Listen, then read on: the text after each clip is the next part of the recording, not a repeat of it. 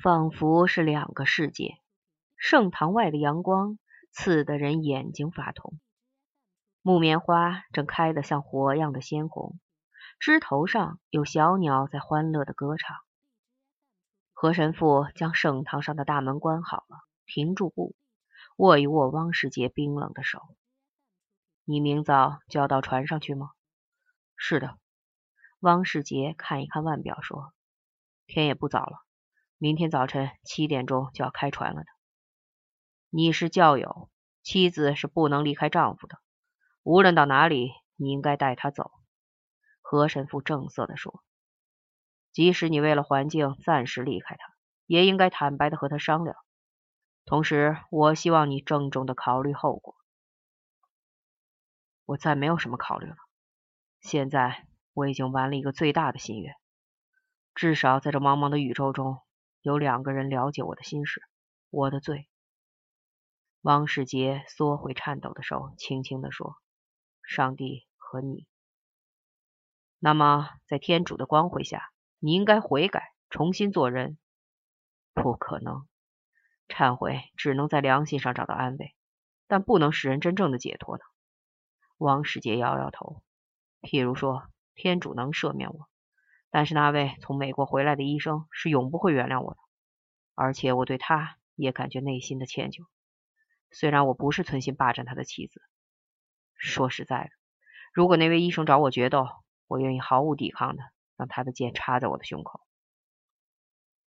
何神父温和地说：“如果那个医生也能宽恕你，这是人的世界，他不是神。”汪世杰冷冷一笑。神父，你相信世界上有这样伟大的男人？如果那医生做了神父，何神父看看地上的影子，整整他的长袍。不会的，汪世杰从鼻子里笑出了声音。如果你有过病，你就知道医生距离神父有多么远。如果医生看到自己的妻子嫁给别人，何神父看看天空，自言自语地说。起初免不了愤怒悲伤，但他后来得到圣灵的启示，他觉得爱一个人不如爱全世人，仇恨一个人不如怜悯两个人，医治世人的病疾不如医治人类的灵魂。于是他进了神学院，做了神父，将全部生命献给天主，奉献给爱。神父，你……汪世杰的嘴唇颤抖着，他停住步。向何神父投过一道怀疑的眼光。我是神父。何神父避开他的眼光，微笑的对着闪耀在阳光中的塔尖，告诉我，你你是谁？王世杰低下头，咽下一口唾沫。我，我就是你刚才向他告诫的神父。何神父有点惊慌，但他立刻沉静的说：“回家去吧。”安心爱你的妻子，你的罪，神和人都会原谅你的。神和人？是的。何神父忽然想起了一件事，他兴奋地说：“你的妻子不是说过，如果她的未婚夫已经死了，她便会全心全意的爱你，是吗？”是的。王世杰又迷茫的看着何神父。难道那位医生是你的朋友？你不要问这些。何神父神秘的向汪世杰看了一眼，可以告诉他，他的未婚夫老早就死了。不行，我不能欺骗他，也欺骗自己。汪世杰天真的眨着眼睛。如果他向我要什么证据呢？哦，这的确是一个难题。你就说是我说的吧，他也许会相信神父的话。何神父沉默了一会儿，忽然伸手向怀里摸出一串念珠来，关切地说：“求天主给你启示吧，这一串念珠送给你。哦，带给你的妻子，引导她去信奉天主，求主赐福给她。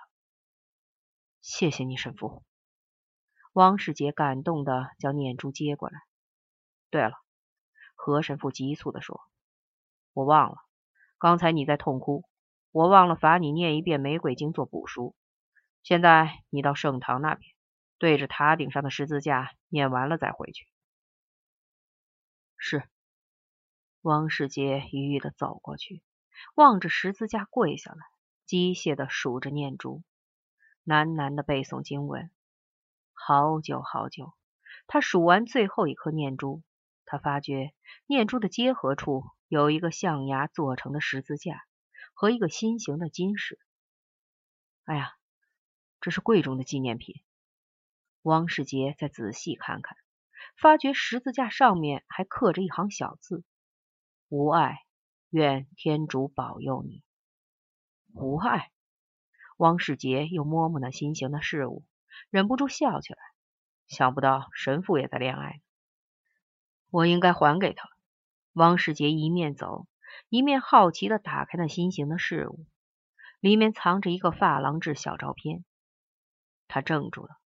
这照片上的一对情人，很像他床头上悬挂的照片的缩影。